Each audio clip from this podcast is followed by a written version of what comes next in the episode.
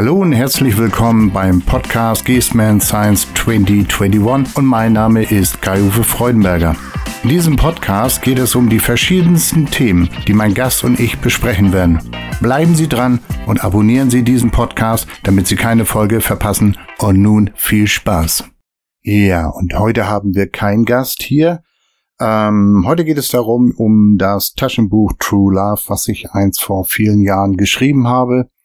Ähm, ich denke mal, heute machen wir einfach nur das erste Kapitel und das lese ich euch jetzt einfach mal vor. Viel Spaß dabei. Erstes Kapitel. Die Begegnung. Michael Short, ein unbedeutender Küchenhelfer. Sein Vater ein Alkoholiker und verschwunden, seine Mutter bei seiner Geburt gestorben. Aufgewachsen bei seiner Großmutter in South Carolina. Jetzt ist er alt genug, um endlich seinen eigenen Weg zu gehen. Die Ferne ruft ihn und er will das Leben genießen. Sein Apartment im dritten Obergeschoss ist nicht aufgeräumt. Leere Bierdosen stehen auf dem Tisch und die Tageszeitung von letzter Woche scheint unter dem Tisch hervor. Er ist müde, müde wie jeden Tag, wenn er nach der Arbeit noch in Bars geht und dann früh morgens nach Hause kommt. Schlafend liegt er quer auf der Couch im Wohnzimmer. Der Ventilator an der Decke dreht sich ellipsenförmig. Das T-Shirt hängt aus der Hose, ein Schuh noch an und der andere nicht zu sehen. Durch das leicht geöffnete Fenster rauscht das Geräusch vom Verkehr der Straße. Eine Hauptstraße mitten in New York. Es ist schon drei Uhr Nachmittag. Plötzlich klingelt er stürmisch an der Tür und Michael schreckt hoch. Schlendernd geht er zur Tür, öffnet sie und sieht seinen Freund und Arbeitskollegen Dan Smith vor der Tür stehen.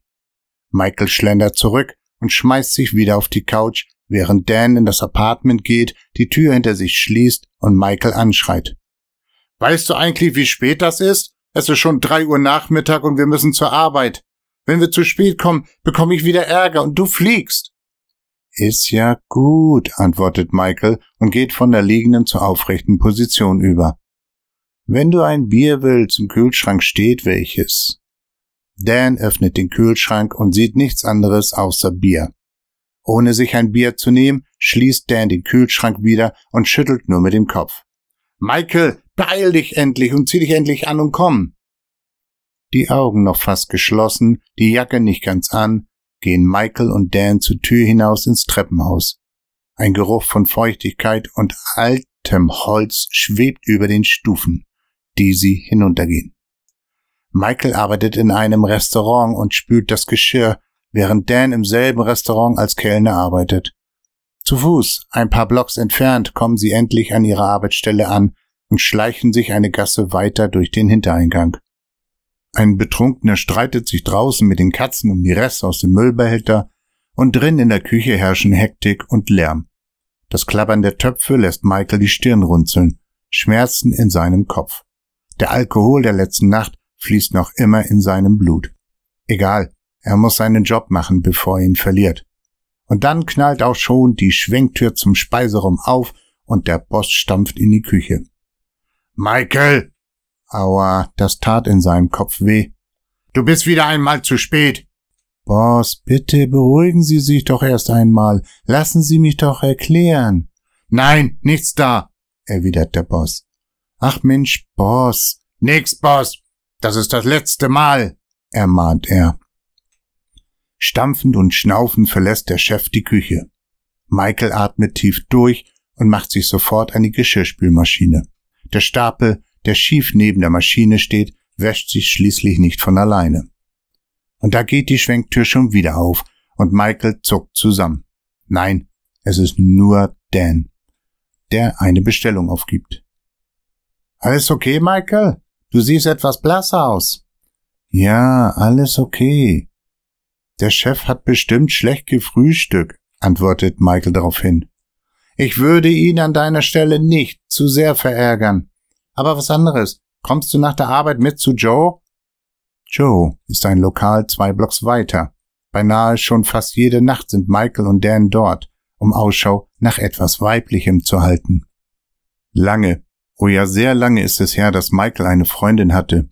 Vielleicht noch zu Omas Zeiten. Jennifer. Ja, so hieß das Mädchen von der Nachbarsfarm. Süß wie Honig, aber kalt wie Eis. Er hat es nie bereut, sie damals zu verlassen. Eigentlich war es seine Rettung, denn als Farmer hatte Michael sich nie gesehen und ständig sich um die Rinder zu kümmern wollte er nicht. Nein, er wollte raus und die Welt erobern. Was man so erobern nennen kann. So als Küchenhelfer in einem Sternerestaurant. Egal. Er ist in New York, hat Arbeit, ein Apartment und wird es bestimmt bald schaffen. Also Michael, was ist nun? hört er durch die Schwenktür rufen. Kommst du nun mit nach der Arbeit? Hör auf zu nerven, ist ja gut, ich komme mit. Dan lächelt etwas und verschwindet in den Speisesaal. Der Berg Geschirr ist nicht wirklich weniger geworden, also muss Michael nicht nur die Geschirrspüle anschmeißen, sondern auch manuell das Geschirr abspülen. Widerwillig, aber er macht sich an die Arbeit. Der Blick zur Küchenuhr. Elf Uhr nachts. Endlich Feierabend. Die Hälfte der Köche haben das Lokal schon vor zwei Stunden verlassen. Dan macht Schichtübergabe an einen sehr trägen Kollegen. Na, der hat das Arbeiten nicht gerade erfunden. Aber muss er ja auch nicht, denn wochentags in der Nacht ist nicht viel los. So können Dan und Michael jedenfalls die Nächte genießen. Michael legt seine Schürze ab und verabschiedet sich. Also Leute, bis morgen dann. Michael, denke dran, komm nicht wieder zu spät. Das war mal wieder ein ernstes Wort vom Chef. Nein, Boss, versprochen, morgen bin ich pünktlich. Dan platzt in die Küche, klopft Michael auf die Schulter und beide verschwinden durch die Hintertür zur Gasse hinaus. Und wieder sehen sie kratzende Katzen, wie sie sich mit dem Obdachlosen um die Reste aus der Mülltonne streiten. Ein paar Kratzer mehr oder weniger im Gesicht, das ist dem Mann wohl egal. Es ist dunkel, nass und kalt. Beide ziehen sich die Jacken zu und gehen einen Schritt schneller. Zeit zum Umziehen wollen sie sich nicht mehr nehmen, denn heute ist Happy Hour. Bezahle eins und du bekommst zwei. Das kommt den beiden gerade richtig. Viel Geld haben sie zum Wochenende nicht, denn zum Wochenanfang bekommen sie immer ihren Scheck. Und der ist schnell eingelöst und ausgegeben. Naja, bei gerade mal 4,80 Dollar die Stunde plus Trinkgeld können sie keine großen Sprünge machen. Vor dem Lokal stehen ein paar Leute, die sie flüsternd unterhalten und sich den Rauch ihrer Zigaretten vom New Yorker Stadtwind über das Gesicht blasen lassen. Michael und Dan richten einen kurzen Blick hinauf zur Lichtreklame, die über dem Eingang blinkt und betreten das Lokal körperschüttelnd vor Kälte. Hände reibend und ein leichtes Lächeln im Gesicht schleichen sie sich an den Tresen. Hey, Barkeeper, gib uns beiden ein Bier, ruft Dan den flinken Mann hinter dem Tresen zu, der gerade für zwei hübsche Mädchen die Cocktails mixt. Kommt sofort, antwortet er und gießt die gemixten Getränke in die Gläser der Hübschen. Dan kann seine Blicke kaum von den Mädchen lassen und während Michael sich die Gäste im ganzen Raum anschaut. Michael, wir müssen so langsam etwas gegen unsere Einsamkeit tun. Ich habe ja mal öfter die Chance, aber du? Mach dir um mich keine Sorgen. Irgendwann wird die richtige da sein, und dann werde ich sie mir schnappen. Ja, ja, das kenne ich schon von dir, wenn deine angebliche richtige erst einmal da wäre. Und wenn, dann traust du dich ja doch nicht, sie anzusprechen und bleibst wieder einmal stillschweigend auf den Hocker sitzen. Nein, Dan, ehrlich, diesmal werde ich hingehen und dranbleiben, wenn es denn die richtige ist. Ich glaube, das erlebe ich in diesem Leben wohl nicht mehr, fügt Dan hinzu und dreht sich zur Seite weg, nimmt sein Glas in die Hand und trinkt einen kräftigen Schluck daraus. Michael nippt er und träumt weiter durch den Raum. Die Musikbox spielt einen Country-Song und in der hinteren Ecke steht ein Billardtisch, an dem vier Altrocker Poolbillard spielen. Ein typisches Bild eines Lokals der USA. Aber hier ist nicht der wilde Westen. Nein, hier ist New York, eine Großstadt mit Stil. Was auf den Land eher in Ruhe geschieht, so ist hier die reine Hektik zu spüren. Michael ist die Stille von seiner Oma gewohnt und lässt sich nicht aus der Ruhe bringen. Er hört verträumt weiter der Musikbox zu. Jedoch noch bevor das Lied sein Ende findet, öffnet sich die Eingangstür vom Lokal und zwei riesige Typen mit Sonnenbrillen und feinem Anzug, die eher das Bild des FBI widerspiegeln, betreten den Raum und die Blicke der Stammgäste lassen diese Typen nicht mehr los. Auch Dan und Michael haben diese unübersehbare Situation bemerkt und schauen sich fragend an. Du Michael, wer sind die denn? Keine Ahnung, die kenne ich nicht. Die Anzugträger bleiben direkt hinter der Eingangstür stehen und schauen sich um, als würden sie einen Laserblick haben und alle umbringen wollen. Die Musikbox hat kein Guthaben mehr und ist erstarrt.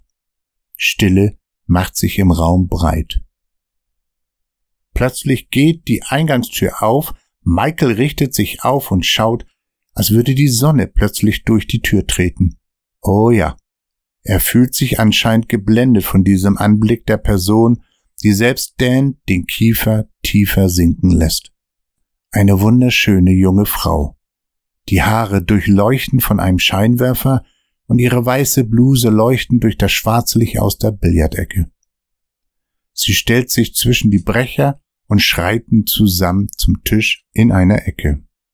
Alle Augen, die es in diesem Lokal gibt, folgen ihre Schritte und lassen sie nicht mehr los. Selbst Michael kann seine Augen nicht mehr von ihr lassen und fragt, Dan, wer ist das? Ich weiß es nicht, antwortet Dan. Michael fragt den Barkeeper und er antwortet nur, das ist die Tochter von Big Bear. Sag mir nicht, dass du noch nie etwas von Big Bear gehört hast. Anscheinend weiß der Barkeeper ganz genau, was die Schönheit trinkt und bringt ihr ein Glas Champagner. Michael schaut dem Mädchen zu, wie sie ganz genüsslich ihr Glas Champagner an ihre sanften Lippen drückt und einen kleinen Schluck daraus genießt. Dan, was hältst du von ihr? Kennst du sie? Nein, Michael, aber ich habe von ihr gehört. Angeblich soll sie noch nie einen Freund gehabt haben. Also, Jungfrau, wenn du verstehst, was ich damit meine. Aber an die kommt keiner ran. Sieh dir doch diese Typen an, die auf sie aufpassen. Also von denen möchte ich keine geklatscht bekommen. Da fliegst du bestimmt quer durch den Raum, durch die Tür, an den Katzen vorbei und landest in der Bronx.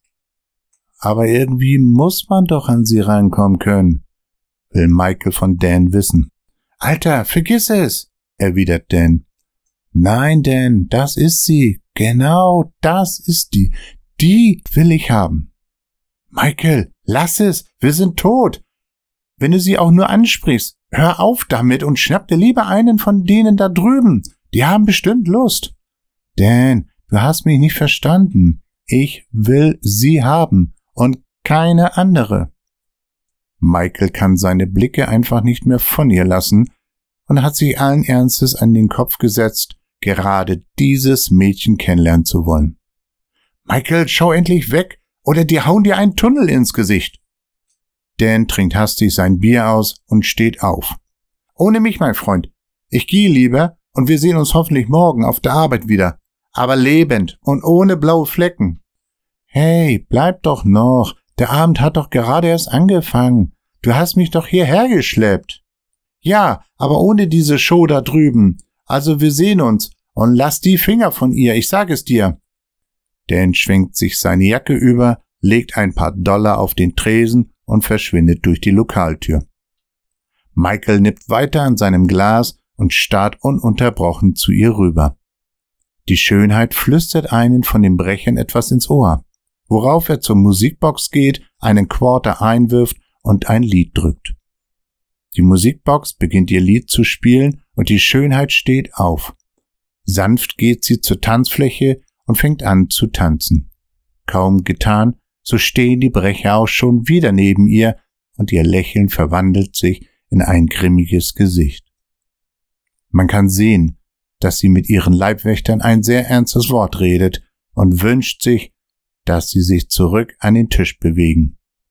Kaum ausgesprochen, gehen sie wenige Schritte zurück, aber der Tisch, wo sie hingehen sollen, war noch etwas weiter weg. Michael nutzt die Chance und geht zur Tanzfläche. Langsam fangen seine Arme und Beine an, sich rhythmisch der Musik anzupassen. Ja, sogar das Mädchen hat dies bemerkt und lächelt wieder ein wenig. Auch die Brecher haben es bemerkt, dass Michael sich immer weiter an sie herantanzt. Die Köpfe von ihnen bewegen sich etwas nach oben als würden sie auf Michael herabschauen wollen. Er wird von ihnen nicht mehr aus den Augen gelassen Michael versucht, die Chance für sich zu nutzen. Jetzt ist er dicht genug, um sie anzusprechen. Hey, ich habe dich reinkommen sehen und fragte mich, wie du heißt, welcher Name in diesem wunderschönen Körper stecken mag. Sie tanzt weiter, ohne ihn zu beachten, denn die Blicke der Leibwächter lassen die beiden nicht mehr los. Heißt du vielleicht Julie oder Andrea? Ich glaube, Lucy könnte auch zu dir passen. Das Lied geht zu Ende, und sie geht wieder zu ihrem Tisch zurück, nimmt ihren Mantel und geht mit den Brechern in Richtung Ausgang. Ein kurzer Auftritt, denkt Michael und steht auf der Tanzfläche alleine da. Plötzlich macht sie einen kleinen Bogen an Michael vorbei. Samantha, flüstert sie ihm zu und verschwindet durch die Tür. Samantha ist also ihr Name. Sam, denkt Michael und beschließt ihr nachzufahren. Ein riskantes Manöver, aber nur so kann er herausfinden, wo sie wohnt. Sein Auto. Wo hatte er das nur vor zwei Tagen abgestellt? Überall, wo er hin musste, konnte er gut zu Fuß gehen. Schnell, das Bier bezahlt und er rennt nach draußen. Einen Blick nach links und eine nach rechts. Rechts. Da hinten sind sie. Und das Auto? Ein Glück, es liegt in der gleichen Richtung. Und hoffentlich schafft er das noch. Eine lange Limousine kommt von der Querstraße und hält direkt neben Samantha an. Ein Leibwächter öffnet die Türen und sie steigen alle ein. Schnell das Auto. Michael rennt schnell zu seinem Wagen und hofft, dass er ohne Murren anspringt. Aufschließen, reinsetzen und zünden. Ja, er springt an. Schnell die Verfolgung aufnehmen und Abstand halten. Eine langsame und gemütliche Fahrt führt ihn in Richtung New Jersey. Angekommen in einer einsamen Gegend, die Limousine fährt durch ein großes Eisentor, das sich kurz vorher wie von Geisterhand öffnete. Darüber Stacheldraht. Das Eindringen wäre ein riskantes Unterfangen. Michael hält den Wagen mit sicherem Abstand am Wegesrand und macht ihn aus. Noch bleibt er sitzen und schaut dem Weg entlang durch das Tor, direkt zum Haus hoch. Die Limousine stoppt vor dem Haus, das wahrscheinlich noch aus der Kolonialzeit stammt. Eine riesige Villa, die von außen mit Scheinwerfern bestrahlt wird. Die Leibwächter öffnen Samantha die Wagentür und sie geht auf dem direkten Weg mit den beiden Brechern ins Haus.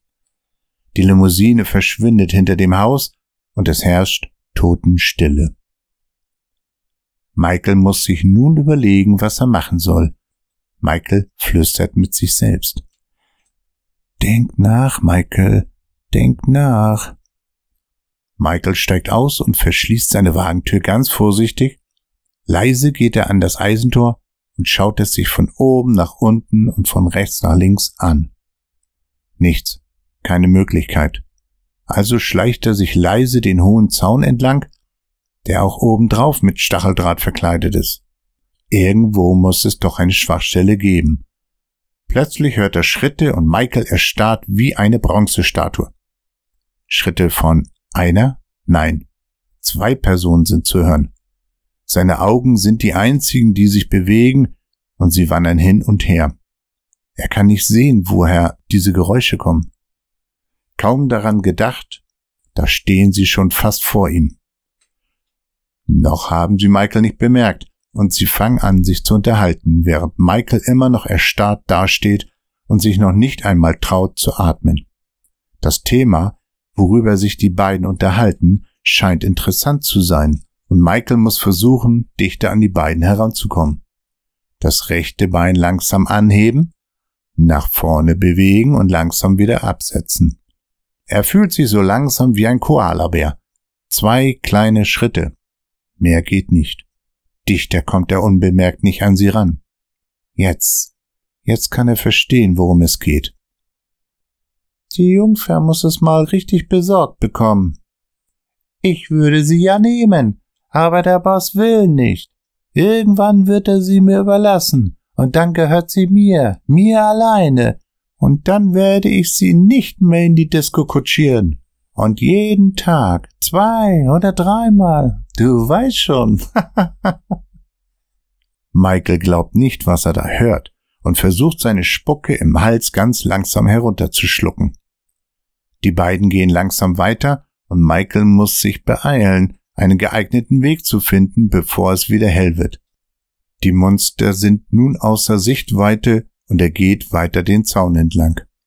Da, endlich, auf dem Boden am Zaun findet er eine Mulde, so groß, als könnte er sich zusammengekrümmt hineinlegen. Vielleicht kann er da ein bisschen Laub wegschaufeln und die Erde etwas tiefer ausbuddeln. Hoffentlich ist der Zaun nicht so tief im Boden eingearbeitet. Er geht in die Hocke und fängt langsam an zu graben und wünscht sich eine Schaufel dabei zu haben. Denn mit den Händen ist es nicht gerade erfolgsversprechend. Steine, kleine Äste und eine alte Papiertüte gräbt er aus. Wann ist endlich der Zaun zu Ende? Ungefähr zehn Zentimeter hat er schon geschafft und immer wieder muss er sich umschauen, damit man ihn nicht bemerkt. Das Loch groß genug gegraben, versucht Michael langsam und leise unter dem Zaun durchzurobben. Geschafft. Er schaut sich um, schleicht sich von Baum zu Baum in Richtung Villa. Da ist es, das Haus aus der Kolonialzeit. In dem unteren Fenster sieht er Licht und ebenfalls ein Fenster im oberen Stockwerk. Aber wo ist Samantha? Es war Liebe auf den ersten Blick und diese Schönheit will er nicht mehr aus den Augen lassen. Und wieder schaut er sich um, bevor er sich weiter an das Haus schleicht. Irgendwann müssen die menschlichen Vierbeiner ja wieder vorbeikommen und ihre Runden drehen. Am Haus angekommen, schaut er in ein Fenster und sieht insgesamt zwei Männer. Der eine sieht einem Brecher aus dem Lokal ähnlich und der andere ist ihm unbekannt. Aber das Reden vom anderen kommt ihm nun gar nicht vor, als wäre er auch ein Leibwächter. Er scheint wütend zu sein und läuft in seiner Wut ständig auf und ab, schimpft erbarmungslos mit dem Brecher, der so langsam seinen Kopf neigt und schweigt. Plötzlich kommt Michael ein unschönes Gefühl auf. Wenn da ein Leibwächter steht, wo ist dann der andere? Sein Adrenalinspiegel schießt nach oben und Hitze wandert in seinen Kopf. Angst. Ja, Angst sagt man dazu. Hoffentlich wurde er nicht bemerkt und der zweite Brecher steht plötzlich hinter ihm. Michael schaut sich hektisch um und muss auch gleichzeitig aufpassen, dass man ihn vom Haus aus nicht sieht. Nein, es ist nicht zu sehen.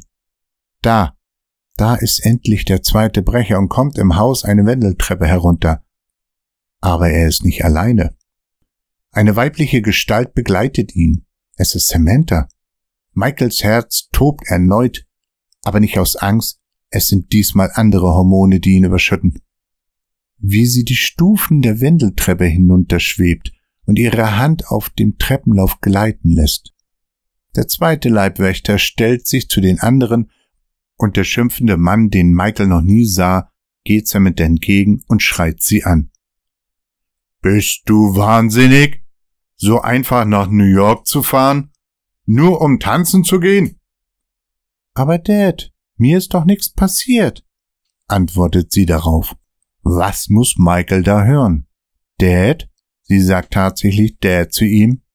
Dann ist der unbekannte Mann also Big Bear. Und wieder muss Michael versuchen, seine Spucke in der trockenen Kehle herunterzuschlucken. Sam, ich habe deine Mutter an ihrem Todestag versprochen, auf dich aufzupassen. Seine Stimme senkt sich langsam. Ich will nicht, dass dir das gleiche passiert wie deiner Mutter. Daddy, das wird schon nicht. Ich bin doch kein kleines Kind mehr. Und Ronny kennt mich doch überhaupt nicht. Ronny, Ronny, wenn ich diesen Namen schon höre, ärgert sich Big Bear. Jetzt will er den ganzen Bundesstaat haben. Ich hätte ihn damals nicht in District New York geben sollen. Eine Kugel in den Kopf hätte besser zu ihm gepasst. Ronny, ein ehemaliger Leibwächter von Big Bear, der es geschafft hatte, sich als rechte Hand vom Bären loszuarbeiten. Ab sofort bleibst du zu Hause, und ich wünsche jetzt keine Widerreden befiel er Samantha. Dad, bitte. Nein, war sein letztes Wort. Mit erschrockenem Gesicht dreht sich Samantha um und rennt durch eine hintere Tür so schnell, dass selbst der Rock, den sie trägt, zu fliegen anfängt. Michael wendet sich weg senkt sein Gesicht und beschließt, sich leise wieder zu entfernen. Er geht an der Hauswand entlang und sucht den Pfad, den er auf dem Hinweg genommen hatte. Plötzlich öffnet sich eine Schiebetür mit einer großen Glasscheibe und sie steht vor ihm. Samantha, eine Rose, die zu jeder Jahreszeit blüht.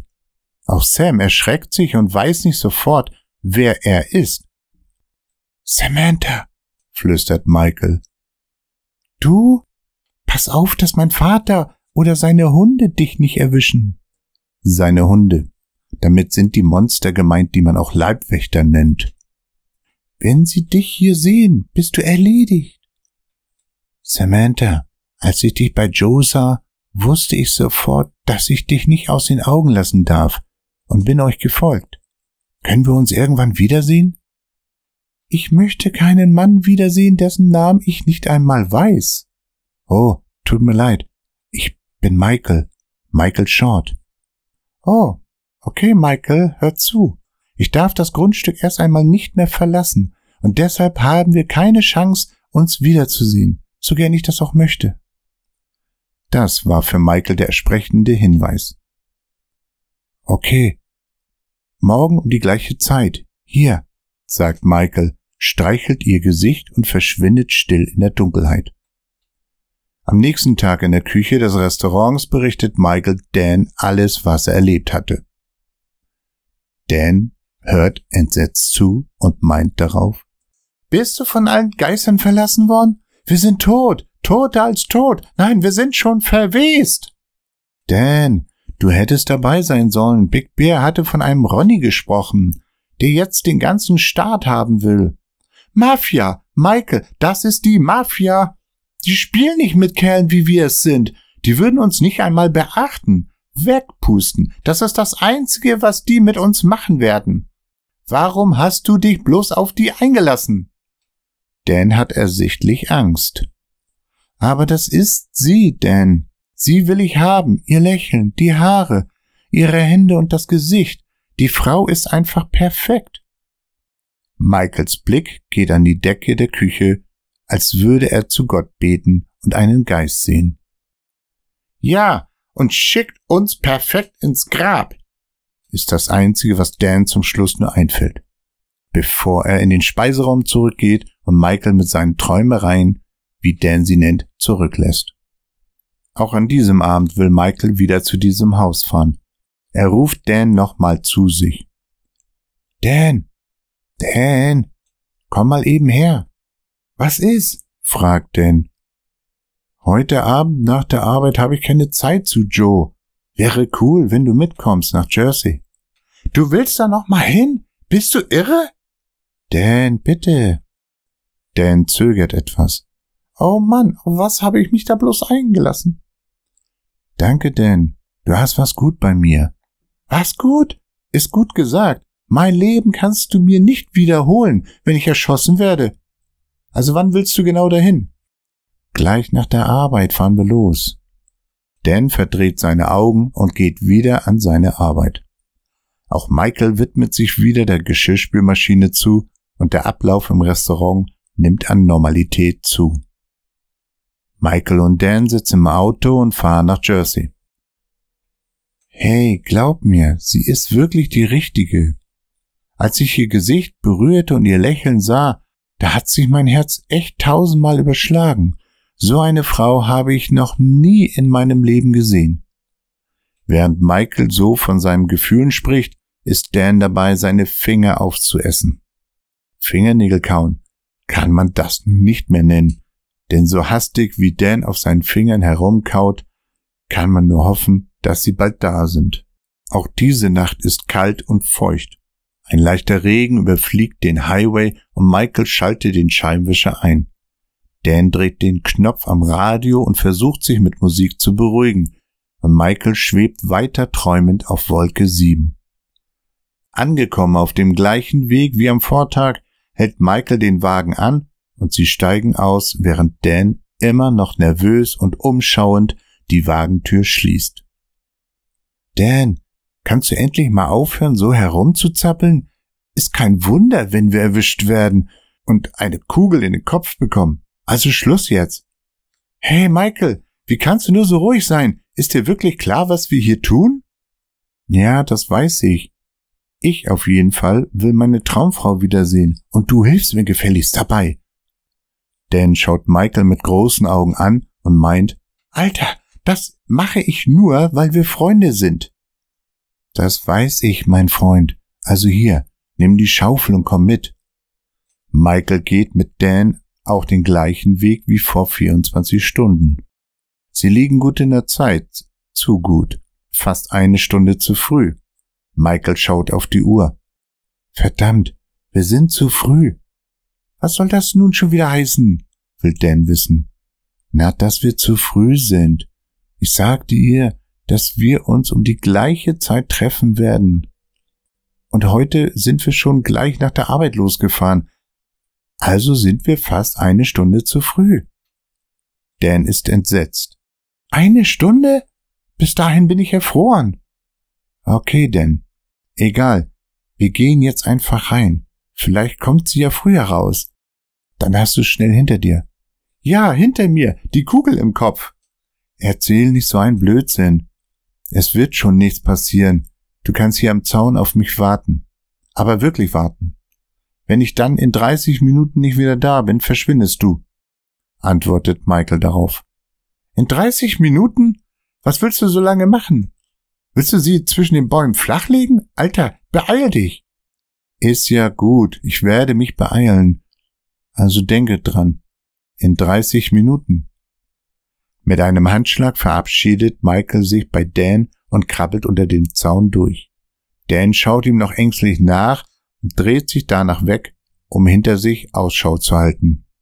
Michael schleicht sich langsam zwischen den Bäumen zum Haus hin und versucht, durch einen der unteren Fenster zu schauen. Aber alles ist dunkel und kein Leibwächter ist in Sicht. Das macht ihn jetzt langsam auch etwas nervös. Er schleicht sich weiter an der Hauswand entlang, bis er an die Schiebetür kommt. Aber auch hier ist kein Licht zu sehen und auch keine Samantha. Vielleicht ist es doch nicht so gut gewesen, fast eine Stunde zu früh hier zu sein, denkt Michael. Wo mag sie nur sein? Michael beschließt wieder zurückzugehen und am Auto die Stunde auszuharren. Am Wagen angekommen, fragt Dan ihn. Du bist wieder da? Okay, dann lass uns abhauen. Langsam, Dan. Sie war nicht da gewesen und im ganzen Haus ist kein Licht. Irgendetwas stimmt da nicht. Ich muss herausfinden, was da nicht stimmt. Michael, ich rufe schon mal die Jungs mit der weißen Jacke. Ich glaube, du hast gestern zu viel Jungfrauenduft geschnuppert. Dan, lass den Mist und hör mir zu. Wenn du gestern bloß ihre Augen gesehen hättest, dann wüsstest du genauso wie ich, dass sie heute hier sein würde. Aber sie ist nicht da, Michael. Genau, und darum muss ich noch mal hin und sehen, ob ich irgendetwas finde, was mich weiterbringt.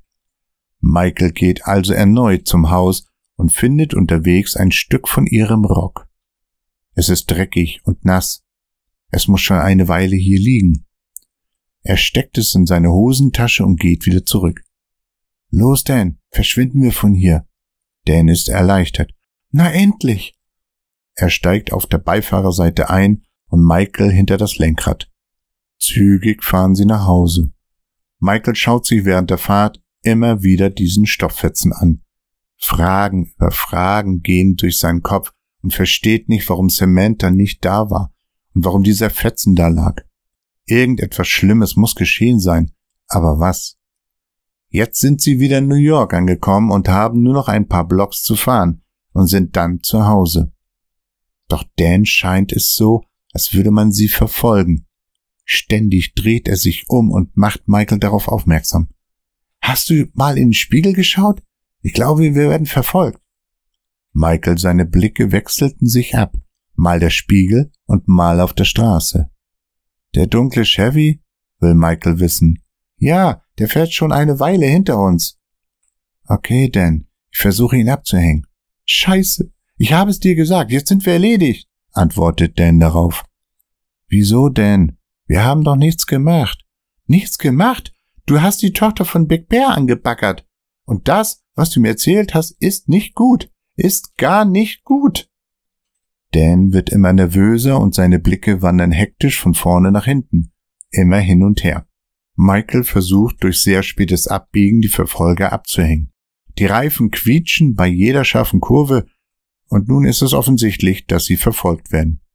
Auch nach fünf Blocks ist der dunkle Chevy immer noch hinter ihnen und lässt nicht locker. Erst in einer kleinen Gasse können die beiden stoppen, aussteigen und durch andere enge Gassen flüchten. Völlig außer Atem kommen sie bei Michaels Apartment an und beide schmeißen sich auf die Couch. Scheiße, Mann, scheiße, scheiße, scheiße, jetzt haben wir die Mafia am Arsch, sagt Dan mit ängstlicher Stimme zu Michael, der darauf aufsteht und jetzt selbst nervös hin und her geht, als würde er eine Trampelfahrt benötigen.